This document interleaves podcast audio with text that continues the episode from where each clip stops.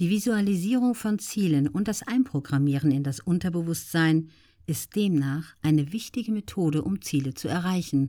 Stellen Sie sich vor, auf dem Gipfel zu stehen und Sie sind da. Ja, es verleiht Ihnen eine Form von Energie, dieses Ziel im Kopf zu haben. Auf mich wirkt es elektrisierend. Am Ende meines Interviews fragte ich, was aus seiner Sicht das Geheimnis des Erfolgs sei. Was er sagte, erinnerte mich an Napoleon Hill, der in seinem Buch Denke nach und werde reich immer wieder betonte, dass in jedem Nachteil ein gleich großer Vorteil verborgen sei.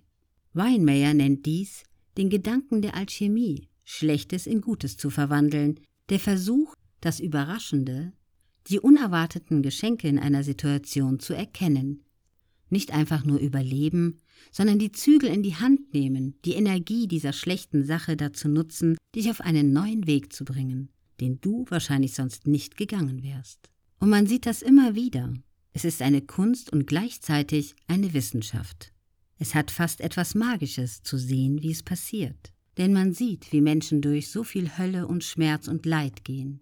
Und aus diesem Schmerz und Leid und Verlust sprießt manchmal der Samen der Schöpfung und der Energie und der Entdeckung. Rainer Zittelmann ist ein weltweit erfolgreicher Autor, der soeben sein 25. Buch veröffentlicht hat.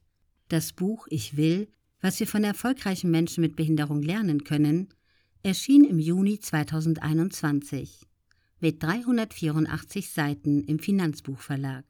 Autor Rainer Zittelmann